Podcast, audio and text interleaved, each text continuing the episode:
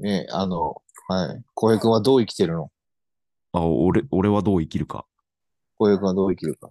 俺はどう生きるか。そして死ぬか。見てないよね。もう見たよ。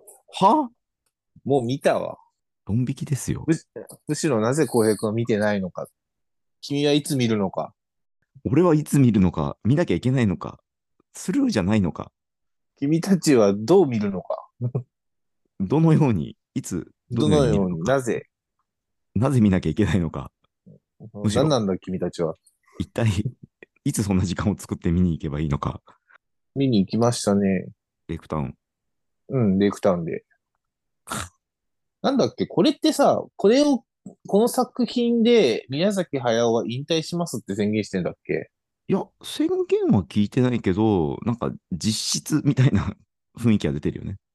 だってここ、だってさ、風立ちぬ引退宣言の時で、あれ2013ぐらいもう10年ぐらい経ってるわけでしょ次とか言っても、もうまた10年かかるんでしょみたいな雰囲気だと、もう生きてないよねっていう。実質ラストかなみたいな雰囲気漂ってるよね。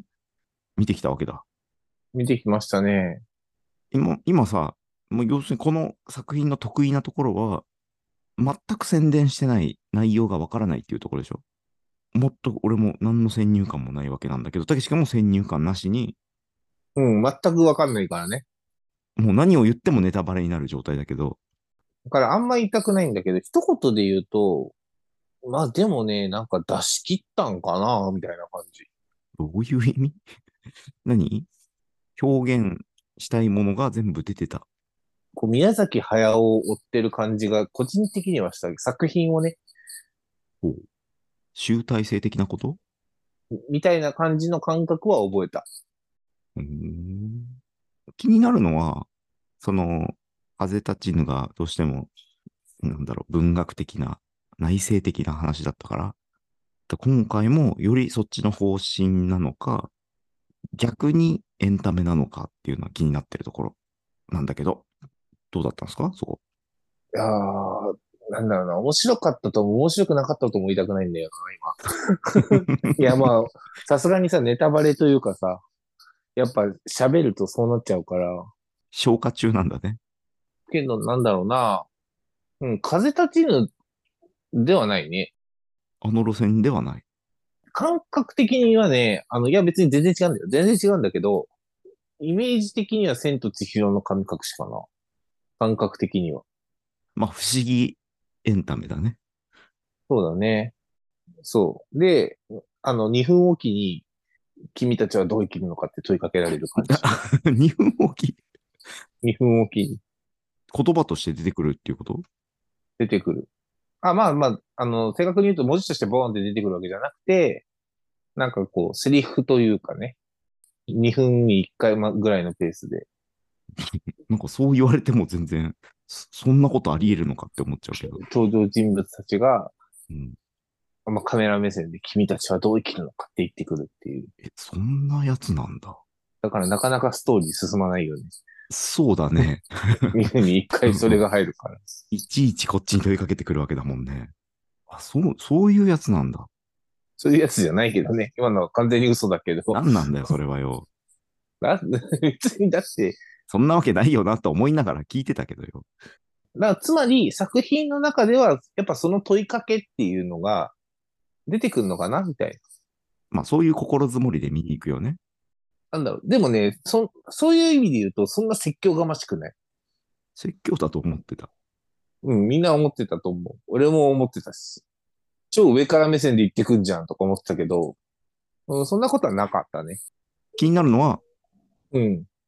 メインビジュアルだっけさ、あの鳥みたいなやつはいはいはい。出てるわけじゃん。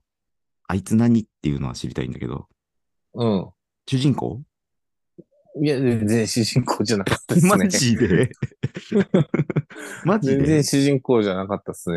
全な僕然も主人公じゃないんだ。うん、そういう意味、そういう意味では、だから、その何、ガンバの冒険みたいな感じのやつなのかなと思ったんだよ。その、ね、鳥、鳥のね、んが主人公で、あの、まあ、が冒険を、まあ、冒険とは聞いてたから、冒険活劇みたいなやつだとは。うん、聞いてたから、なんか、ああ、じゃあ、このね、と青い鳥がね、 冒険するのかなと思ったら、うん。うんあれ違う、あれって、あれ違うって思って。ミスリードなんだ。ミスリードだね。ミスリードミスリードってわけでもないんだろうけど、まあでもだって情報あれしかないもんね、そう思うよね。そうそうそうそう。あ、じゃあ、それは裏切られてるわけね。裏切られてるわけです。えー、面白いですね。僕は楽しく見れましたね。なんか含みがあるけどね、僕はっていうの。賛否両論割れそうっていうこと。ストーリーとかお話ではないんだけど、あの、隣でカップルが見てたわけですよ。で、まあそのカップルが終わった後の感想で話してた内容を、うんあー話してた内容的には彼女さんはうん。ちょっと引いてた。えで、それはただ物語がっていう話じゃないから、展開で引いたわけではない。展開、展開で引いたわけじゃない。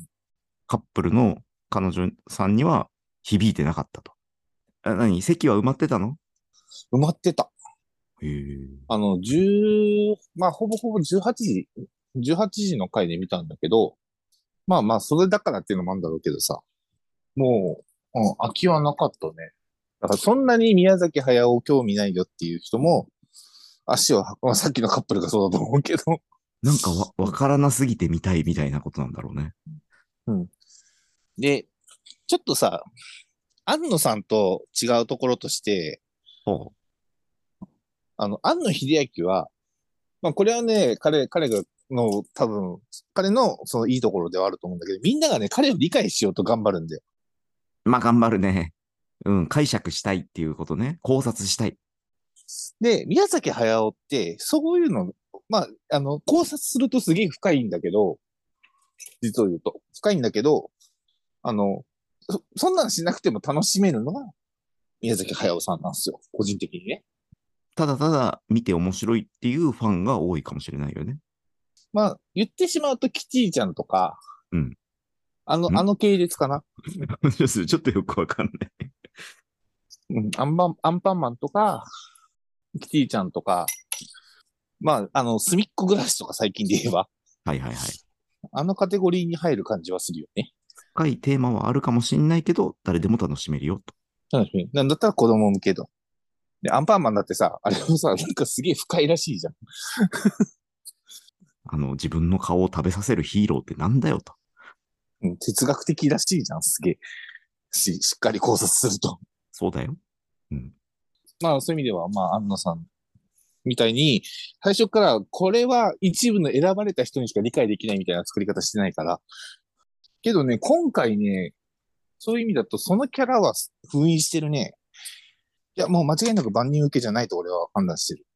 だからこそ、なんかこう、まあ、うんけどね、俺やりきったんかなって思うと、そういう、こんでこうでもないんじゃないかなとも思うし、うん、まだ足んねえんじゃねえかな、この人はって思ってる。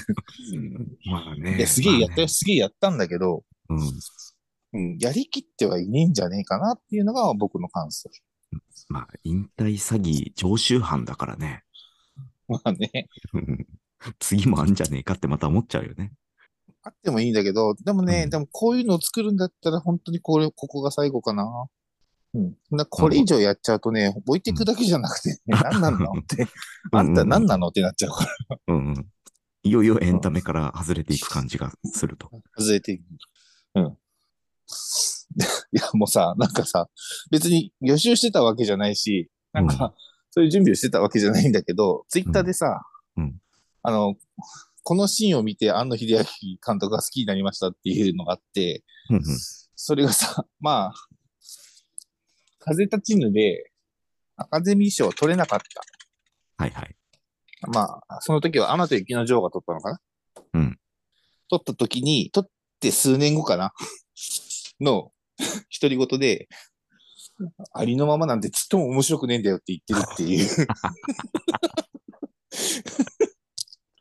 最終に喧嘩を売ってますね。若いなぁ。尖っいてやん別にあな。なた雪の 女王をディスってるわけではないんだ。喧嘩売ってんだ。喧嘩売ってんなとか思う。 その人も安野さんは心が若い、安野さんじゃないや、宮崎さんは心が若いなと。そうね。丸くなってないね。あ、そうですか。あれ、ミュートになったよ。ごめんごめん。ああ、ミュートになった。聞こえるうんはいはい。個人的にはね、でもね、これね、見、見てもいいと思う。価値的 には。マジで。あ、まあ自分も、前回はその最後だっていうんで、あの風たちに見に行ったよ。最後の方だけ。うん。公開して多分もうガラガラだったからね。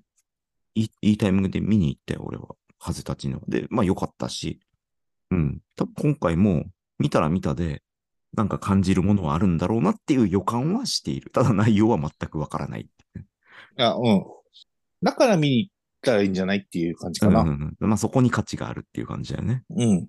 自分の目で見ると。見る。で、まあ、あの、なんか、面白く面白くないは置いといて、すごいもう見させられてるっていう感覚にはなれるから、そういう意味ではおすすめですね。おおなるほど。それはいいですね。レイクタウンで見ろと。まあ、うん、来る、 来るんだったら来ればいいと思うけど。まあ、亀有か、まあ、銀座、有楽町だろうね。まあ、どこでもやってるからね、うん。今だったら。うん。そう、あ、プロモーションはそんなでもないけど、一応全国でかかってはいるのかな。だって、スタジオジブリですよ。うん、いや、どういう作戦なのかがわかんないんだよね、もう。いや、もう多分ね、でもね、これね、うーん、難しい。 難しい。あの、何が難しいかっていうと、ほら、映画の CM とかってさ、なんかまあ、あるシーンを切り取ってみたいなのがあるじゃん。ね、いかにもこう、うわあ、面白そうっていうさ。うんうんなんならそ切こりが取る部分が難しい。盛り上がりがないとかいうこといや、じゃなくてね、どこ切り取ったらいいのっていう感じ。なんかね、切り取り方ミスるとっていうか、まあ、あの、どう切り取っても、その切り取った花、部分を流すと、全然違うストーリー想定しちゃうって感じ。だから、流さない方がいい。 あ、じゃあ、ある種正解なんだ。ある種正解。あのね、その多分、ある種の切り取ったやつで想像、もうそもそもプロモーションのさ、あの、うんキャラクターを見てさ、想像したのと全然違ったって言全ってた然違けどうわけだね。うん。違うわけなんだけど、多分どこ切り取ってもね、想像できない。へえ。で、あ、である程度推測していくと全部外れるから、それが。捉えづらいね。うん。